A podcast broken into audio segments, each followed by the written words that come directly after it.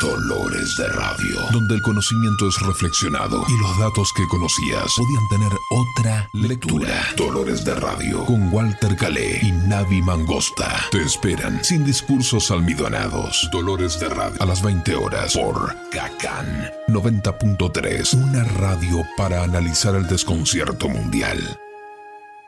Aquí comienza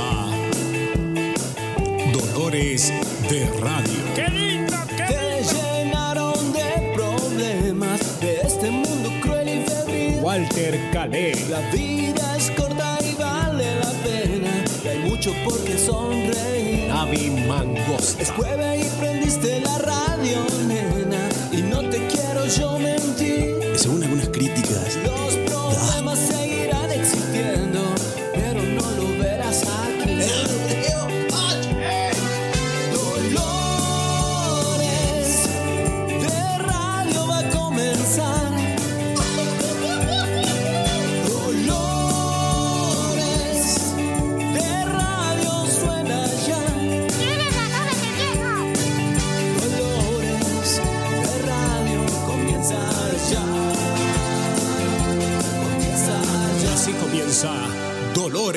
de Radio.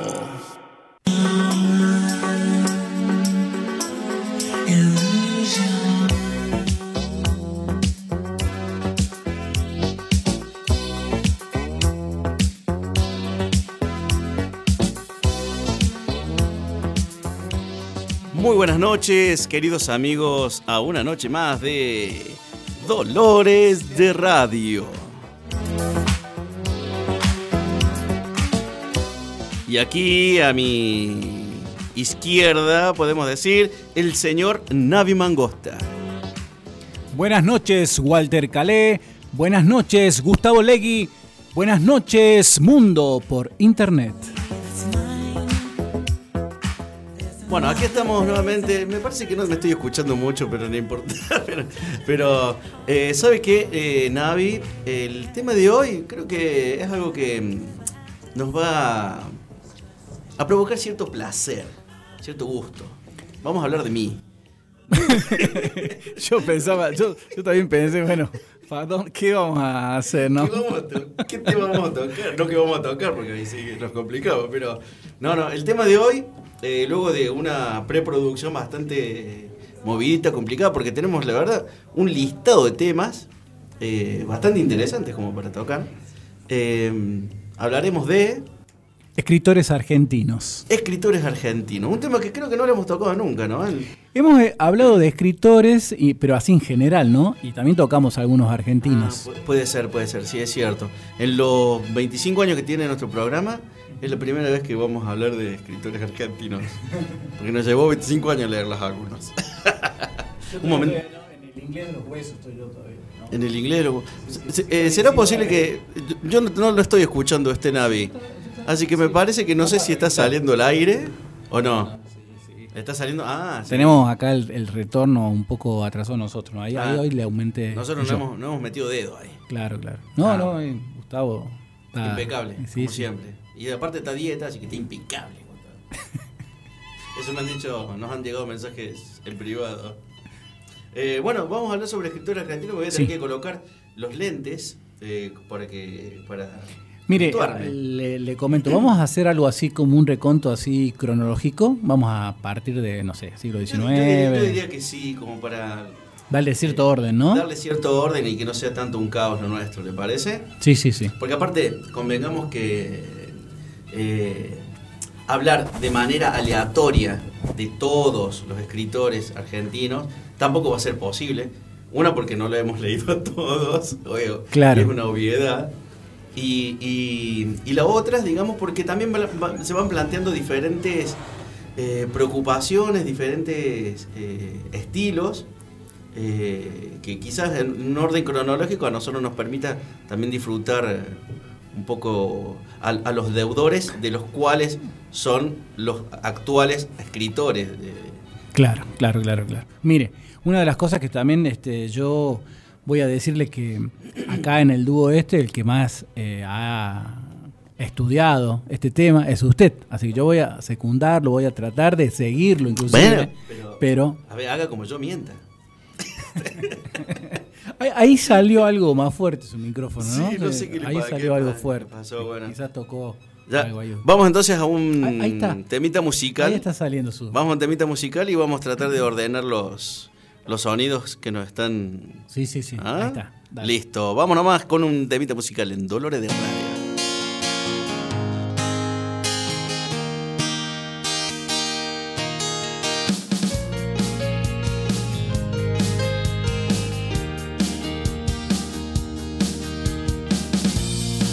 Misterio de la esfinge, pesadilla, con tres sombras perdidas por el río. Pronunciaste mi sombra, mi destino, camino sin retorno, pesadilla. Soy la esfinge sin muerte. Soy la esfinge sin muerte.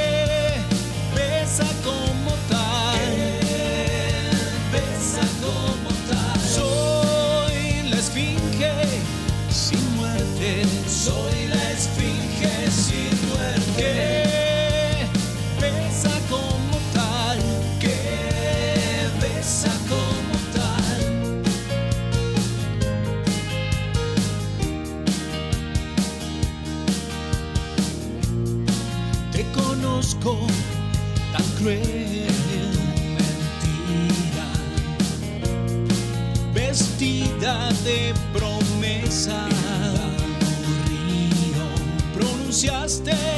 mi nombre, mi destino,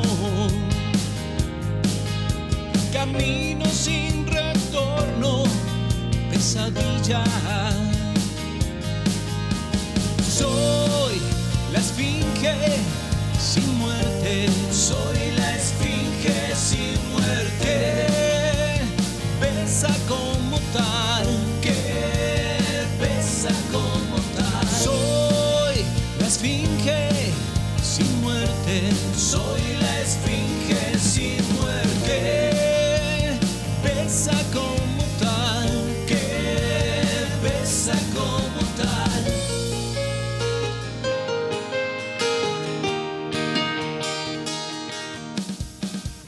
nuevo en Dolores de Radio, un jueves más. Eh, queríamos comentarles que este programa está auspiciado por INET.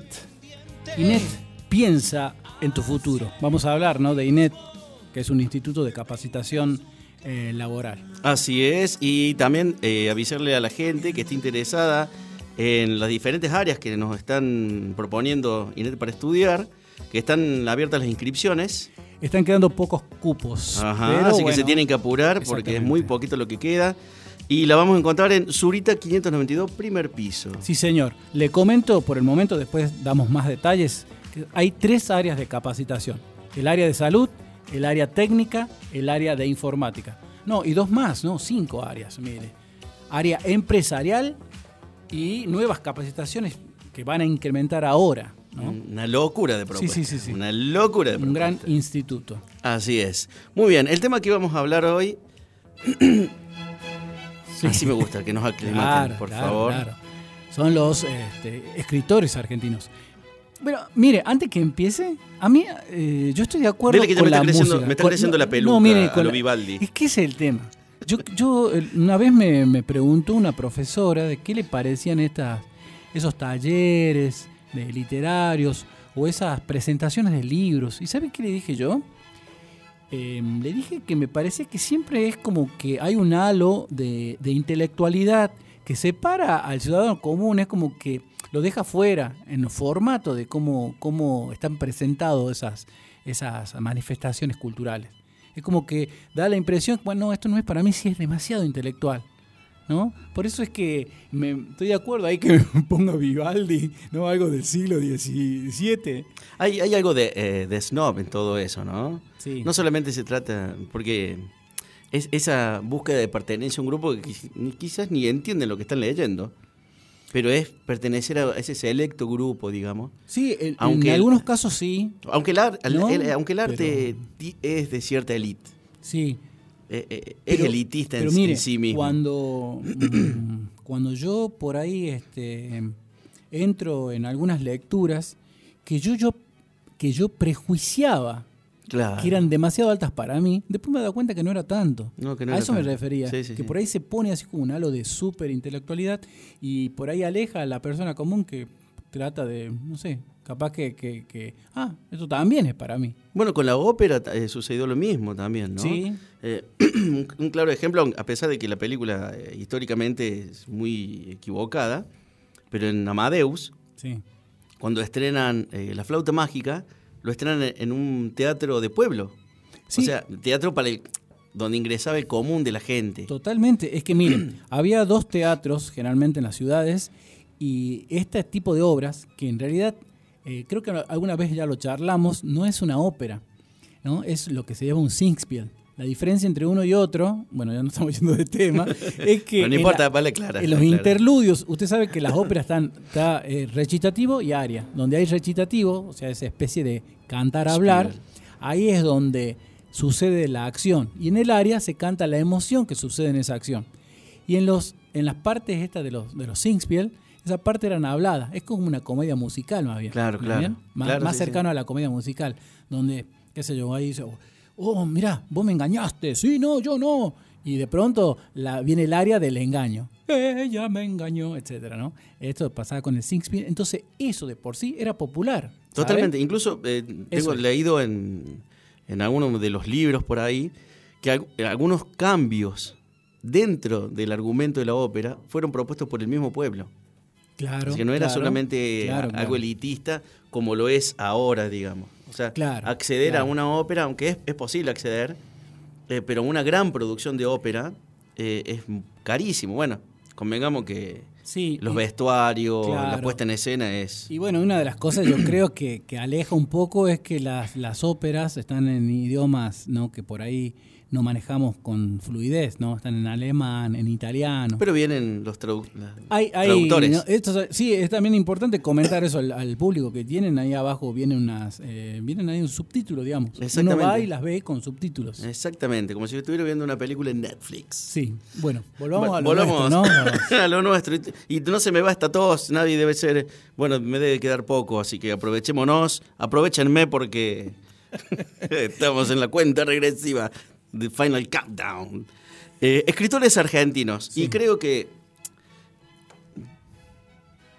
si no vamos a centrar en los paradigmas de los escritores argentinos y vamos a hablar del, del siglo XIX, es imposible que no nombremos a dos que fueron la antítesis eh, ideológica y políticamente hablando, ¿no? Que fue José Hernández y eh, Domingo Faustino Sarmiento. Domingo Faustino Sarmiento. Sí, sí.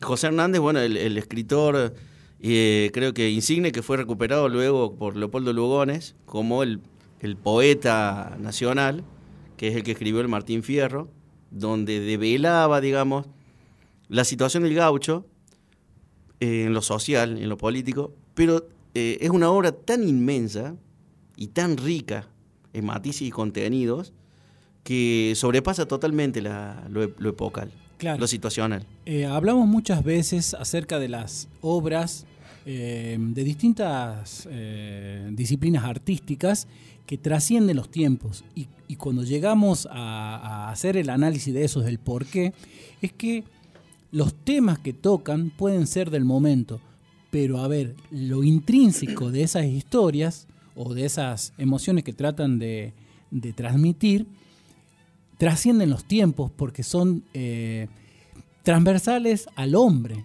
Eh, claro, exactamente. ¿Entiende? Son propios de, la- de los cuestionamientos de la naturaleza humana. Claro, es como decir, a ver, cuando escuchamos un- una narración acerca de una tragedia griega que fue escrita hace 2500 años y bueno, nos produce, ah, mira, qué bárbaro, porque digamos, las emociones que cuentan esos sucesos o esos sucedidos que está contando ahí, que está narrando ahí, todavía nos pasa a nosotros si nos pasara algo muy parecido. Totalmente. ¿Entiende? Totalmente.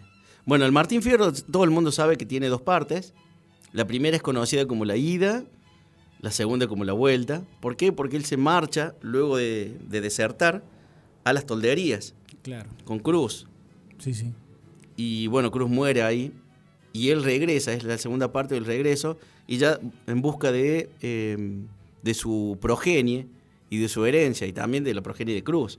Claro. Y ahí, ahí es ahí donde yo creo que una de las partes eh, más ricas, que donde, donde no- donde nos encontramos no solamente diferentes estilos, porque hay romance, no solamente la sextina que las creó, las inventó Hernández, las sextinas tal y como la- las leemos nosotros en el Martín Fierro fue Cuéntenme, cuéntenos, cuéntenos a, a todos, ¿qué es una sextina? ¿Qué? Ah, Una sextina es un- una, digamos, eh, un párrafo consti- constituido de versos y son seis versos, son seis, Son seis sílabas por, por verso. son, no, son ocho sílabos, es de Ah, octosílabos, Octosilábico. claro, pero de, los versos- de ocho versos. Y Ah. que la, la primera, el primer verso no rima, Ah, bien, es, es- es libre. Los otros dos iban rimando. bien. ¿Eh? Por ejemplo, aquí me pongo a cantar al compás de la vihuela, que al hombre que lo desvela, hay una rima, una pena extraordinaria, como el ave solitaria, rima de vuelta, con su cantar se consuela. O Ah. sea, son seis versos octosilábicos y que con determinada rima. Exactamente, y la primera no rima con, con ninguna. Claro. Es muy interesante. Pero aparte tiene romances, pero eh, y, y la, la parte de los consejos al- a los hijos, eso es eh, cultura universal. Claro. Pero eso. cultura universal. Totalmente, Se nota totalmente. que Hernández eh, Es más, mamó de toda la cultura Me hace literaria. acordar, a ver si, si, si usted está un tanto de acuerdo al menos, ¿se acuerda cuando también Shakespeare, cuando el- en Hamlet le da consejos cuando se va de viaje, creo que es el mismo Hamlet, que es su tío? No, es el, el hermano de Ofelia. Ah, el hermano de Ofelia. Y el padre de Ofelia le da consejos al hijo. Y son parecidos, ¿no? Sí. Eso, son parecidos. Parecido, no, hermoso. No prestes eh, dinero a un amigo porque perderás al mismo tiempo al amigo y, Y al el dinero, dinero. es, Sí, sí, exactamente. Así que se nota que eh, la inteligencia de, de Hernández fue nutrida por eh, mucha lectura. No solamente él se asimiló al gaucho, porque se hizo gaucho con los gauchos. Recordemos que él también fue eh, un gran político. Eh, lo denunció el mismo, mismo Urquiza y le, es mal, anticipó que iba a terminar muy mal Mm. cuando después que lo matan al, al Chacho Peñalosa. Y bueno, y el, el némesis de Hernández, la contracara de Hernández es Faustino Sarmiento. Sarmiento. Claro que justamente esto que usted está contando, cómo Hernández plasmó en el Martín Fierro, él lo plasma, digamos, en la. ¿Cómo se llama la obra? que El Facundo. El Facundo. Civilización y barbarie. Sí, señor. Y ahí describe justamente, así como, como uno puede, eh, después de, de ir eh, leyendo el Martín Fierro, encariñar, eh, eh, sí, sí, ¿no? encariñarse con el personaje de, de- de Martín.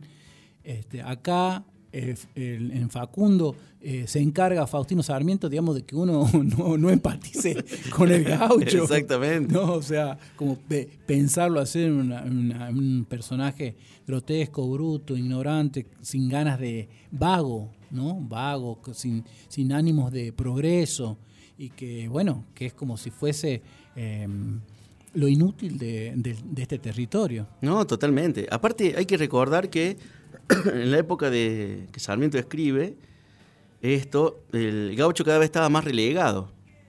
Y donde casi culmina su existencia, pero esto es real, su existencia en la guerra del Paraguay. Claro. Los gauchos eran enviados a combatir al Paraguay, Carne cañón. carne de cañón, y es más, lo- los llevaban hasta esposados porque no querían combatir. Y el que se levanta contra eso es el caudillo de acá.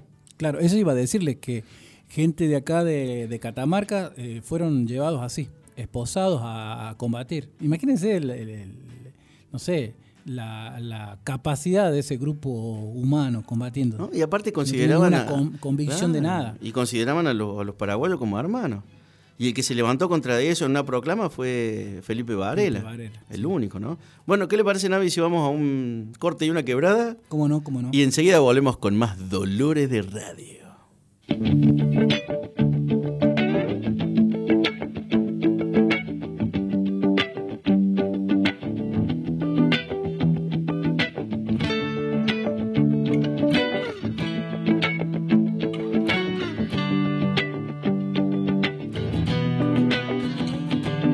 If I had eyes back of my head, I would have told you that you look good as I walked away.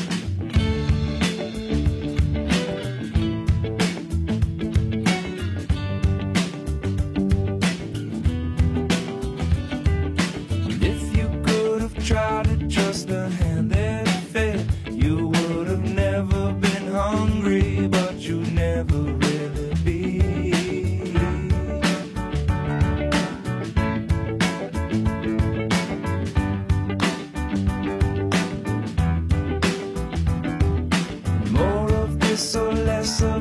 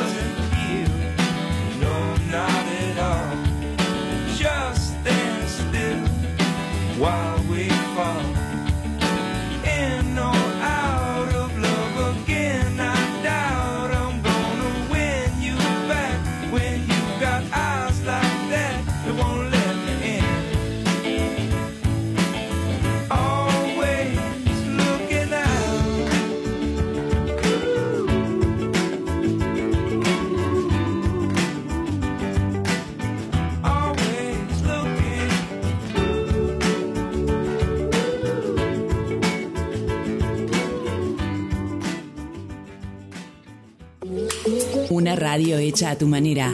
Cacán FM. 90.3. Una radio para pensar el futuro.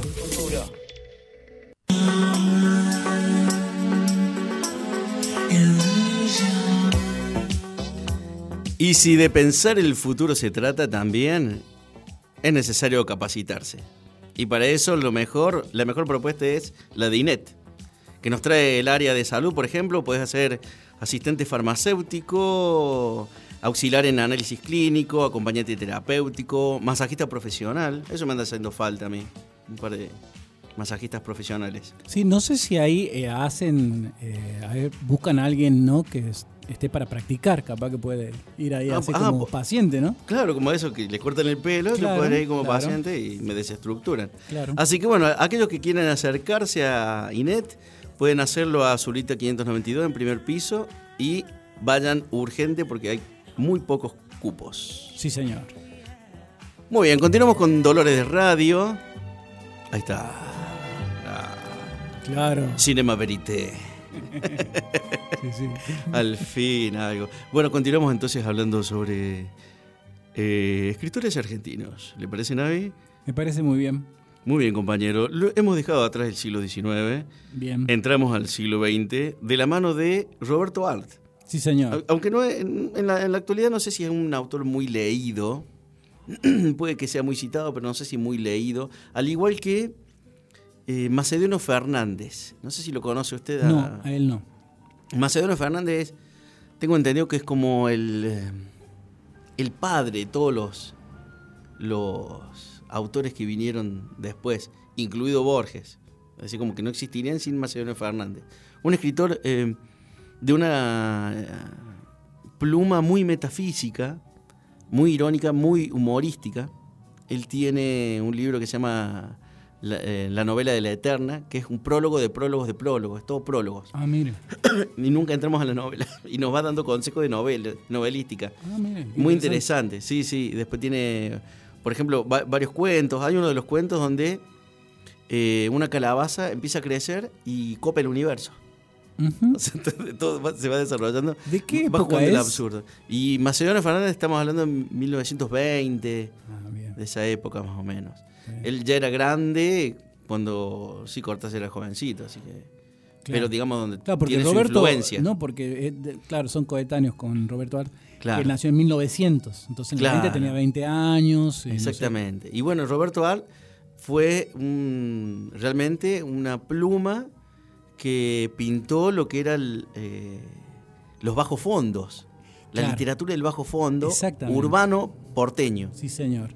Claro, que esa es la, esa es la novedad, eh, a ver, que siempre eh, los novelistas o los escritores argentinos es más bien describir lo que pasa en las élites, ¿no? Claro. Y, y no solo en Argentina, ¿no?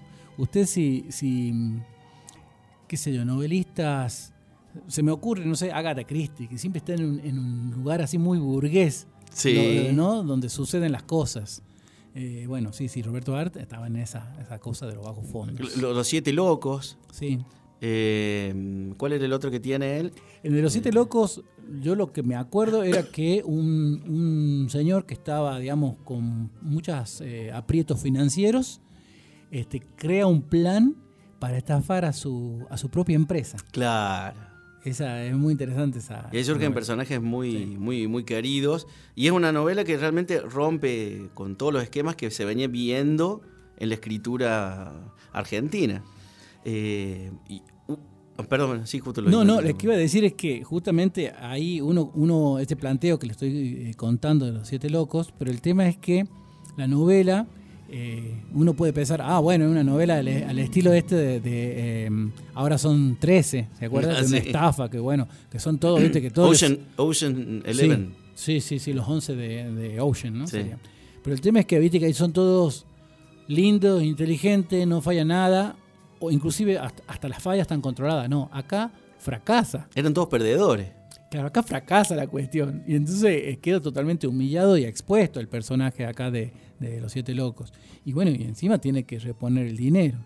Digo, es todo mal, ¿me entiendes? O sea, es como un, un antihéroe ese día, Exactamente. ¿no? Describir un antihéroe. Sí, sí, totalmente. Y aparte, re pintoresco. Él tiene, por ejemplo, eh, las aguas fuertes, donde se destacan las aguas fuertes porteñas, que es como unas eh, crónicas eh, periodísticas que él escribía, rápidas, donde describía uh, diferentes situaciones, personajes o características de- del, del Buenos Aires del entonces. Y Pero- son muy ricas, muy entretenidas. del- Pero escúcheme, esto ya lo, lo pregunto justamente porque no sé, digamos, es, eh, es- ¿son ficciones o son crónicas de sucesos que... son crónicas que él hasta, hasta le llegan de oído. Ah, es como que crónica, Es- como cuentos, narraciones que escucha oralmente. Exacta, Ah, exactamente. qué- qué o algo que le ha tocado vivir, o lo- algún problema que tuvo con la máquina de escribir. Pero todo tiene que ver con la realidad. Eran Ah, periodísticas muy y después se juntaron en un libro y, y tiene otras crónicas también, pero son muy interesantes. Los cuentos no los he leído de manera asidua, pero eh, es una pluma. Algo que se solía decir de, de Art, que pasó más como una leyenda urbana que otra cosa. Bueno, él muere muy joven, pero que eh, dice que tenía muy mala, muy mala ortografía. Ah, mire. Entonces le enviaba para que otro los corrija. o- Claro, claro. Pero es más una leyenda que, que algo certero, digamos. Qué bien, qué bien. Bueno, eh, ¿con qué seguiríamos esto? Porque Art muere en el 47, o sea, más o menos ya estamos a mitad del siglo XX. ¿Con Bueno. quién sugiere que sigamos? Y yo con uno que, eh, antes de entrar en Borges, porque Borges ya es un universo, Claro. Eh, podríamos detenernos un poco en un autor que solamente recibió el visto bueno de un escritor Ah, So- mire. en, en su crítica de su primer libro, de su primer novela. Ella tenía unos libros de, de poemas, Los Aguiluchos, que es eh, Leopoldo Marechal. Leopoldo Marechal es el autor de... Él escribió solamente tres novelas. Adam Buenos Aires. Adam Buenos Aires, El banquete de Severo Arcángelo y Megafón y la guerra, que es una novela póstuma. Sale luego de su muerte, obviamente sería, no sería apóstuma. y bueno, él no se enteró que le editaron. Claro.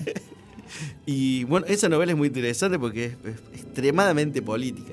Ah, La- la- él, él se consideraba el poeta de puesto, porque eh, él era peronista, había participado activamente dentro del- de lo que fue el gobierno del 46 al 55, y cuando cae Perón, él eh, inmediatamente es, es, eh, llamado al silencio y al exilio, digamos, claro. al exilio claro, interior.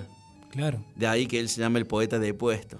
Claro, no, bueno, como muchos artistas. Como imagínense, muchos artistas. muchos artistas y deportistas, ¿no? Que queríamos eran abiertamente peronistas y bueno, directamente, Y, y el caso opuesto, el que vamos a ver después, que es Borges. claro. Pero Marechal tiene una pluma eh, preciosísima. A mí me, me impactó cuando leí por primera vez a los 18 años, leí de la edad en Buenos Aires. Y, y esto es posta, lo que le voy a contar. Yo iba en el colectivo, iba yendo a la facultad y tenía una edición viejísima encuadernada por unos monjes benedictinos, que todavía la tengo. Ujú. Leí el Adán Buenos Aires y decía, oh, yo, yo tengo que escribir así. Ah, Era una, Claro, es como que le dio justamente esta, esta inspiración de ser lo que, bueno, ahora eh, es, digamos, ¿no? Sí, pongámosle, sí, sí, escritor. No, es que sí. hay cosas que eso, ¿no? Motivacional que, te sacuden. ¿no? Sí, sí, sí, la y, gente que... Y la pluma de Marechal fue eso, fue eso. Qué bueno. Después cuando leímos los poemas, bueno, nos quedamos embelesados, pero él, su prosa es poética, así que no se le escapa nada. Usted estaba yendo a la facultad desde el centro y, a- y apareció allá en, en Barrio Inaudi. Sí. Sí, seguía leyendo así. Estaba recopa y me pasó varias veces. Le, no, es que- No, por eso le digo que sucede, sucede. Suele suceder, suele suceder. ¿Usted le ha ido a algunas alguna No, no, sabe que no, no, no, no. Por eso en este yo le estoy le estoy tratando de seguir el paso en general porque sé que usted eh, es un, un lector muy, muy, muy profuso, digamos. Ah, bueno, se hace lo que se puede. Mientras no laburemos, yo, cualquier claro. cosa. No, no, que yo leo, pero muchísimo menos que usted, no le puedo seguir el paso. Pero a su coetáneo sí. Claro, claro. claro, ¿A. Borges? Sí, sí, a Sí. Borges sí. Bueno, Borges creo que puedo decir que está dentro de mis favoritos, ¿no? Y es, y es mucho. De- digo, a ver, porque suena como, bueno, es una obviedad. Pero eh, en general creo que Borges, mucha gente lo conoce, pero como dijo alguna vez usted, pero poco lo leen. O Es sea, sí lo conocemos todo, pero como decía, bueno, leíste tal, leíste tal, no. Es como que lo conocemos, pero no lo leemos tanto como, como se podría pensar, ¿no? Como se Todo puede- el mundo tendría que, que leer Borges, o uno piensa eso, ¿no? Muy, Porque- sí, totalmente de acuerdo. ¿Le parece si vamos a un tema Sí, musical? hacemos un tema y ya musical. El bloque lo dedicamos totalmente a Borges. sí, señor. Muy bien.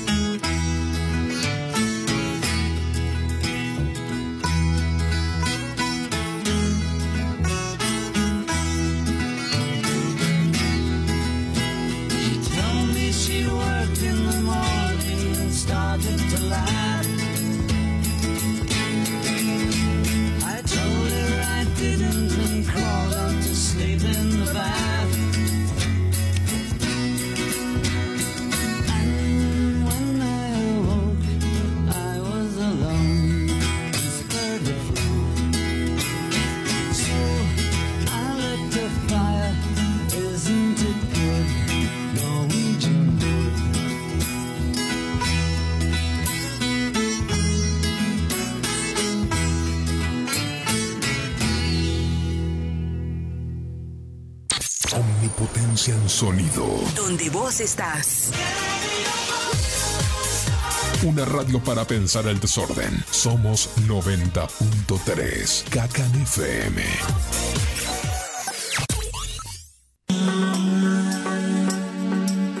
como siempre, un programa digno y placentero de escuchar. Les mando un abrazo gigante a todos los que hacen Dolores de Radio, como siempre, esos momentos a la tarde que, que causan placer. Un abrazo gigante y, y que sigan los éxitos y los proyectos en buen rumbo.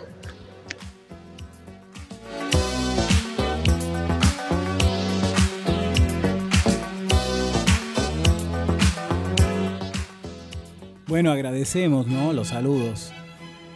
Eh, también el que nos saludó es un, digamos, un invitado frecuente del programa. Un asidu- asiduo Asiduo. compañero. Sí, sí, sí. Y ha sido compañero de, claro, es de este eh, programa. Ezequiel, ¿cómo es el apellido de Sosa. ¿no? El profesor Ezequiel Sosa. Sí, sí, que siempre que nosotros queremos tratar un tema histórico con cierta seriedad, lo llamamos a él, ¿no? Eh, Por a el que rigor, sabe. Claro, el rigor de la, del conocimiento, ¿no? Totalmente. Muchas Así que much- gracias, ¿eh? Muchas gracias, Ezequiel. y seguramente te vamos a llamar prontamente. Totalmente.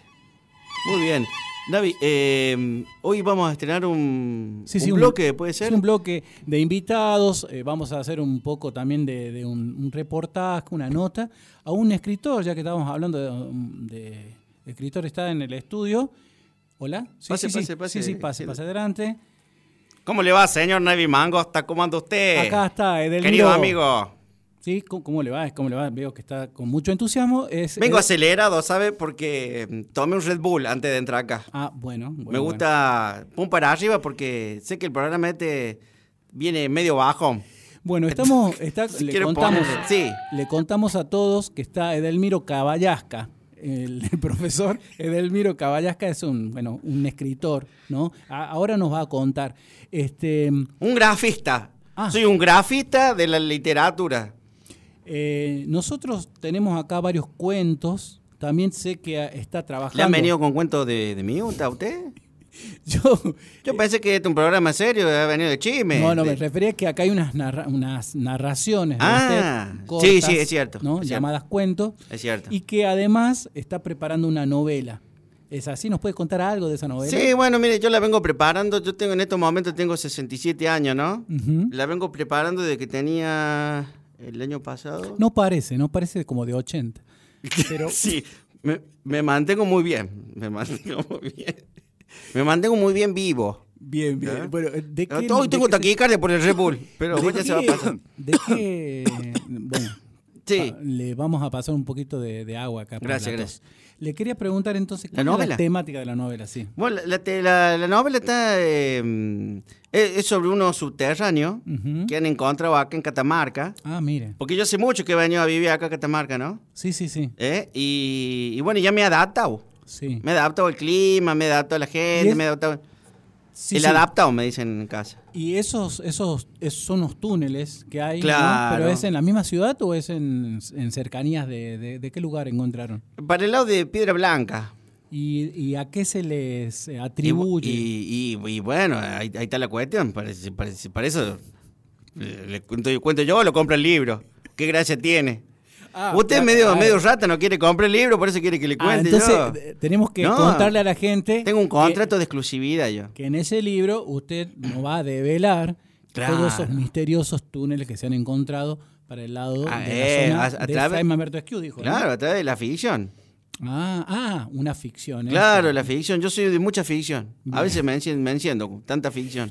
Bueno, de esos eh, ya relatos que ya están editados, que son los cuentos, eh, sé que eh, se han extraído fragmentos de, bueno, de aforismos, pensamientos. ¿Me puede Claro, compartir algunos un par de libros de, de famosos? aforismo. Con, eh, uno de, con ese libro de aforismo yo viajé a Caracas, Ujú, a, viajé a, a Bolivia y también viajé a, no me acuerdo si fue a, a Villa Rumipal. Bueno, No importa. Ah, eh, ah, bueno, bueno. Cuéntenos, por favor, a Le- ver. eh, va- vamos al- a, a los Son muy hechos. profundos, ¿no? Bueno, Yo creo que usted que- está, está habituado a la lectura profunda, así Sí, que... sí, nuestros oyentes siempre están Bueno. ávidos de esas cuestiones Bueno, profundas. yo, lo- yo a mí lo que me gusta es dejarla pensando a la gente. Bien. A veces le dejo pagando más que pensando, pero ahí va.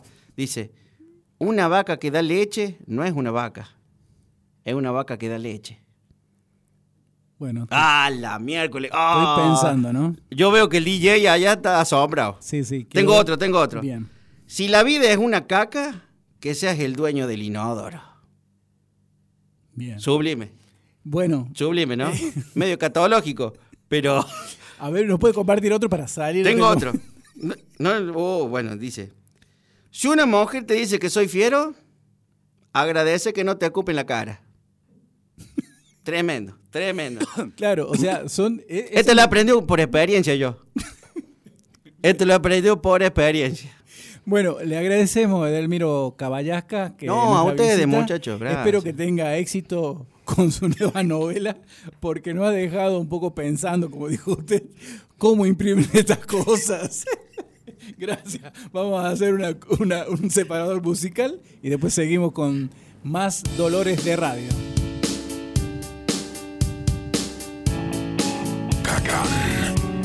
Cacán.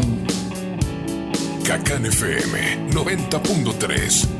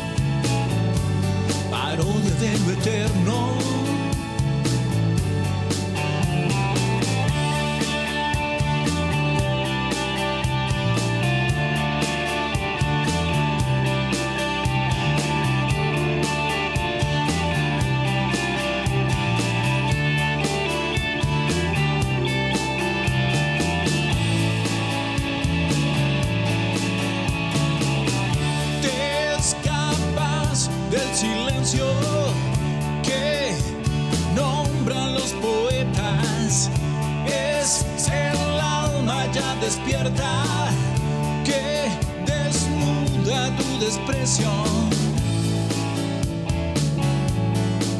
Tallador de la roca, vencedor del anhelo, curador de las almas, parodia de lo eterno, de lo eterno.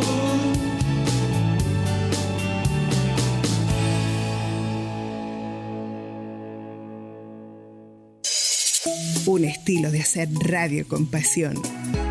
Cacán FM. Muchas voces, música. Una nueva forma de hacer radio desde la palabra. Cacán FM 90.3.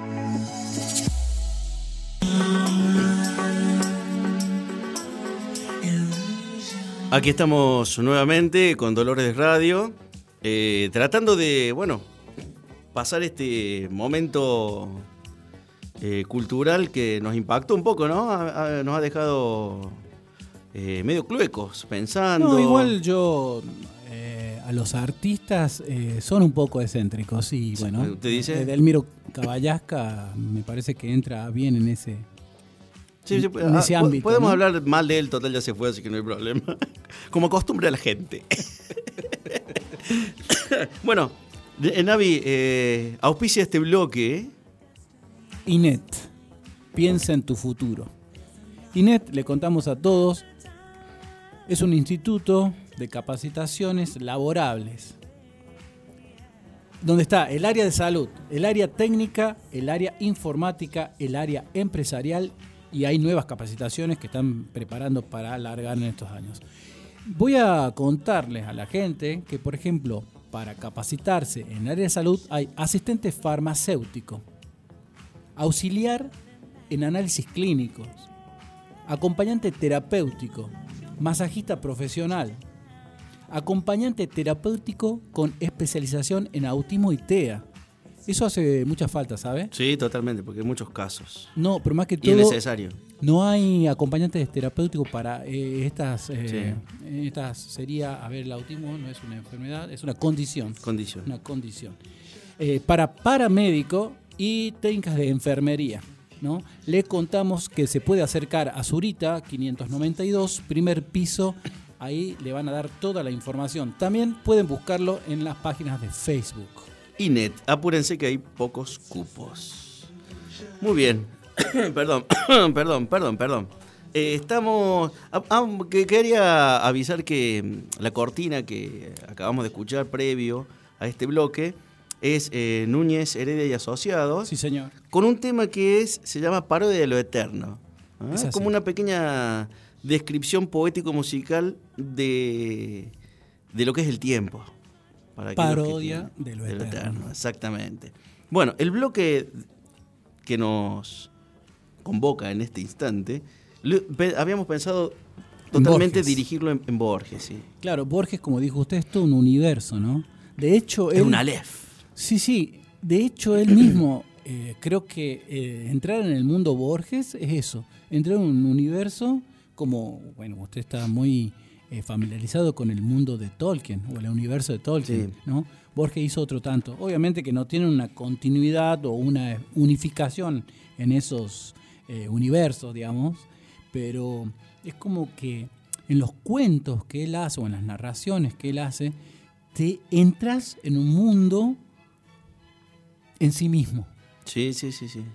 Digo, a ver, usted puede hablar quizás más técnicamente de él. Yo lo puedo hablarlo como admirador nomás. Yo cuando leí La casa de Asterión, es como que entré en ese laberinto. Expliquemos quién es Asterión. Sí, sí. ¿Quiere explicarlo? No, no, cuéntelo usted, por favor. Ast- Asterión, bueno, lo recoge de la mitología griega, Sí, señor. cuando Teseo eh, es enviado a, A matar al Minotauro. a matar al Minotauro en el laberinto del rey Minos. El Minotauro es Asterión. Sí, señor. Y Borges lo que hace es narrar el suceso desde el punto de vista del monstruo. Sí. Y a mí me impresionó muy mucho eso. O sea, me impresionó porque ¿Le él... impactó? Claro, y además eh, él puede, con muy pocas palabras al final, porque hay eh, en el cuento está una narración de lo que pasa, de las, los sucesos. Él cuenta que eh, está escrito en primera persona, como si hablara eh, el, el Minotauro, y dice, me pueden acusar de mm, que soy misántropo. Y él dice, pero acá las puertas siempre están abiertas para que quiera entrar, sean hombres o bestias. Y, y dice, eh, el tema es que la verdad que a veces me siento solo. Pero ¿qué hago yo? Juego conmigo mismo, pero yo mismo me imagino que me fabrico otro Asterión. Claro. Entonces juego con él. Juego inclusive, dice, a tirarme por las terrazas Es muy triste. y me lastimo. sí. O sea, dice, hasta sangrar. juego hasta sangrar. Otras veces dice, como estoy cansado, directamente me tiro en los pasillos a dormir. Cada nueve años entran nueve hombres y esos hombres tratan de, de matarme, pero nunca lo nombra eso. Dice, cada nueve años entran nueve hombres y yo los, los mato uno a uno. Y dice, como los pasillos no los puedo identificar, la manera de diferenciarlos es reconociendo los cuerpos, cómo han quedado tirados. Y después al último, cuando ya hace un- una descripción, bueno, de cómo vive eh, año a año, eh, año a años sería este, este Minotauro, él dice que eh, empezó a sentirse más tranquilo desde que uno de esos hombres le dijo que iba a venir un- por fin alguien que lo iba a, a- a liberar de eso. Entonces él empezó a sentirse más tranquilo que digo, ah, va a llegar mi redentor. Es como que ya lo esperaba. Y cuando por fin llega Teseo, eh, recordemos que Teseo con la ayuda de Ariadna, que le, que le provee ese ovillo para poder volver de ese laberinto, porque el problema no era solo entrar y matar, sino poder salir de ese laberinto, este, dice que el Minotaurio, el Minotauro, eh, no, ahí hace un corte, Borges, hace un punto, y encima un punto bien aparte, porque lo separa y ya habla Teseo, y dice, ¿podés creer, Ariana, que el Minotauro ni siquiera se defendió? Así termina el cuento, es como que quería que lo maten, ya, ya está. Sí. Es muy impresionante. A mí No, me, es terrible, me- es impactante, conmovió sí. mucho. Encima, cada palabra que elegía Borges las elegía, ¿no? Bueno, lo que pasa es que era un orfebre No, no, de la tremendo, palabra. tremendo. Hay una cosa que señala Piglia Sí. en uno de los cursos que él da sobre Borges, que Borges no escribió ninguna novela. Claro. Y dice, mejor que no escribió ninguna novela, porque es tan puntilloso que dice lo que tiene que decir con la palabra justa para decir que una novela sería insoportable. Por eso él se remite a los cuentos. No, es impresionante. Cuentos y, la, y poesía. Y cuando uno lo escucha a Borges hablar en los, en los reportajes, en los varias eh, estas interviews que hay, este, cuando le dicen, ¿y esta parte que usted escribió acá Borges y, y la, y la- o la recitan de memoria o la leen? Y dice, él, él- él comenta así, "Eh, Está muy bien eso, ¿no? Está muy bien, dice. Esa palabra está muy bien usada. O sea, la pensó palabra por palabra. Sí. Decir la palabra, por ejemplo, endilgar, en vez de otra, ¿no? De echarle la culpa a Claro, él alguien. decía, por ejemplo, eh, eh, hay que usar las palabras comunes que se entienden. Por ejemplo, azul, azulado, azuloso. Azulejo. Dice, azul, dice, la que más conviene es azul, ¿no? Porque hay que utilizar otra. Bueno, es, es brillante. ¿Sabe que le cuento algo? Esto a nivel personal. Bien. Eh, yo a- eh, tuve mis primeros accesos a la lectura de Borges en la Facultad de Filosofía en Córdoba. Sobre todo el, el- el lenguaje analítico de John Wilkins. En uno de los- ah, qué buen uno, cuento. uno de los cuentos. Imagínense, yo no entendía nada. Es impresionante. No entendía. Okbar, Okbar tampoco entendía nada. Ukbar, Mire, quiere contarle. Ukbar, cuartos tercios, eh, tampoco entendía nada. Disculpe, ¿quiere contarle un poquito, así como yo hice acá con la casa de Asterión, de qué se trata el cuento No, ni me ese? acuerdo. No, yo puedo decirlo entonces. Cuéntelo No, porque bueno. yo me acuerdo que, me- que- Es que era la descripción de palabra por palabra del análisis. Claro, básicamente, claro, eh, este, este era como que el señor este Wilkins había como eh, quería inventar un, un sería un, un lenguaje que sea lógico para ordenar las cosas que existen en este mundo y las acciones y los personajes. Y el tema que describe cómo históricamente esos intentos hubo a través de la historia. Sí, los hubo. Además, en el siglo XX hay muchos de esos. Claro, pero él los describe que uno Bertrand Russell. queda convencido que es verdad Sí. y es todo es invención de él. O sea, hasta las referencias históricas que hace son inventos. Son posibles, digamos, sacados de la realidad, pero en realidad son inventos. Inclusive el, este sistema, como es el lenguaje analítico de Wilkins, o sea, lo que dice cómo se ha concretado. Es impresionante. No, no, es Uno queda impresionante. convencido que es así. Y bueno, por ejemplo, Pierre Menard, autor del Quijote, también. Ese cuento a mí me, fascina porque él vuelve a escribir el Quijote, o sea, exactamente igual al Quijote, pero no es el Quijote. Entonces, cuando Borges pone una cita del Quijote, por ejemplo, no sé, hay, hay- mo- hay molinos de viento, ¿no? Están, mira Sancho, molinos de viento, que eso- él vuelve a citar, mira Sancho, molinos de viento, pero ya, hay- ya tiene otro significado. Entonces, es el significado que le da Pierre Menard. Es excel- excelente, ¿no? Es brillante. Bueno, tiene un montón. Eh, Funes el Memorioso, uno de los grandes cuentos de Borges. Un, un joven que había tenido un accidente y tenía una memoria prodigiosa, o sea, eh, recordaba segundo tras segundo. Sí. Claro, se volvió loco. Claro, claro, claro. claro. Sí, justamente, El olvido es necesario. Claro, es necesario. Sí, el olvido es necesario. Bueno, y quería... Bueno, el Aleph, el Aleph, impresionante. Ah, bueno, lo que quería confesarle, yo había leído el, en la universidad, eh, en, no me acuerdo, filosofía y lenguaje, lo habíamos estudiado, Borges, ese y Ukbar, Orbis, Orbius Ter- Tertius, también, otro de los cuentos, muy analíticos, ¿no? Eh, muy difíciles, y no me enganché con Borges. Sí. me enganché hace cinco años más o menos a través de las entrevistas. Empecé a ver entrevistas, eh, hay una muy buena en España, Sí, ese con Joaquín. eh, con Joaquín, impresionante, eh, que son dos, totalmente recomendables, sí, sí, sí. y me enamoré del viejo. Sí, sí, sí. Y volví y releí toda la obra. Y fue una cosa que, Claro, que es así, es así. me impactó. Ya leí la biografía, ¿no? Pero es ah, maravilloso. Sí, sí. Y lo interesante de Borges, que acá podría hacer usted, Navi, un, un, un parangón, digamos, una, y una comparancia. eh, uno de los poemas, creo que para mí el poema más impactante, porque realmente a mí me, me llega mucho, se llama El poema de los dones. A ver, no lo conozco yo. Este poema, para que nos ubiquemos, él lo escribe cuando le dan la dirección de la Biblioteca Nacional en Buenos Aires. Y es cuando él queda ciego. Claro, o sea, claro. absolutamente ciego. Y dice, nadie rebaje a lágrima o reproche esta declaración de la maestría de Dios que con magnífica ironía me dio a la vez los libros y la noche. Ah, claro, sí me acuerdo. Sí, sí, De esta ciudad de libros hizo dueños a unos ojos sin luz, que solo pueden leer en las bibliotecas de los sueños los insensatos párrafos que se den.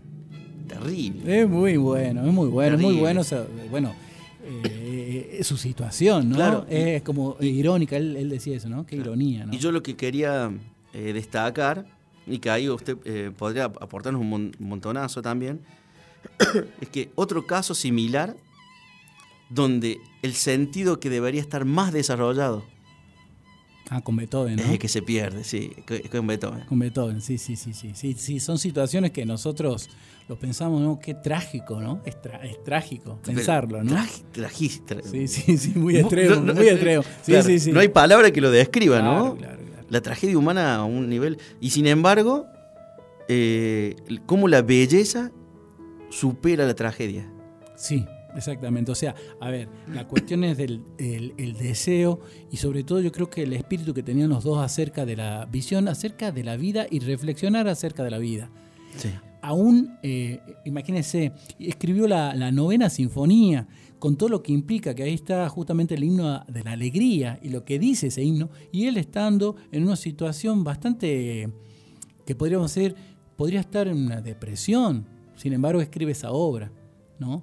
Bueno, hablando de Beethoven, Y- y aparte- tanto de Borges, y- seguramente así, ¿no? Encima una obra que jamás eh, escuchó. Claro, de manera eh, real, digamos. Claro, total, por lo menos. Total, ¿no? De exactamente. manera total. Todo lo, lo- lo manejó en su cabeza y con las vibraciones que uno puede percibir en ese estado. Hay una escena eh, muy fuerte de la película Amada Inmortal, donde él está parado frente a la orquesta que está interpretando la, la novena. Claro, como director, que el director está de espalda al público. Claro, y él está, él no, en realidad está como, no como director, la está dirigiendo otro, Ah, mire. y él está con las, las manos atrás, de espalda al público, y solamente viendo la orquesta. Ah. Y la orquesta termina de tocar, y él, él se queda mirando el- la, como la nada, y, el- Viene- y el- y atrás el público Enardecido. Enardecido. Claro, tienen que dar vuelta para que él vea cómo lo, lo están ovacionando. Exactamente. Qué- Tremendo, qué, qué tremendo. tremendo, qué tremendo esa película. Dice que esa escena es real. Ah, no Es- me diga. Esa, esa escena eh, quedó eh, cronicada. Ah, mire usted. No, increíble, admirable. Y Borges, otro tanto, ¿no? Sí, señor. Bueno, escúcheme, disculpe No que sé le- cómo andamos de No, es que ya eh, estamos terminando todo. Pasó volando el tiempo, eso le quería advertir. Sí, ya estamos- son las 21 horas, así que nos estaremos viendo la semana que viene. Sí, señor, eh, estamos agradeciendo a Inet por el apoyo, por el patrocinio. Eh, nos despedimos de todos, acá de Gustavo, de... Bueno, nos vemos el jueves que viene. Ah, no, el jueves que viene es Semana Santa. Es Semana Santa, así que el otro jueves estaremos viéndonos en esto que hemos dado en llamar Dolores de Radio. Chao.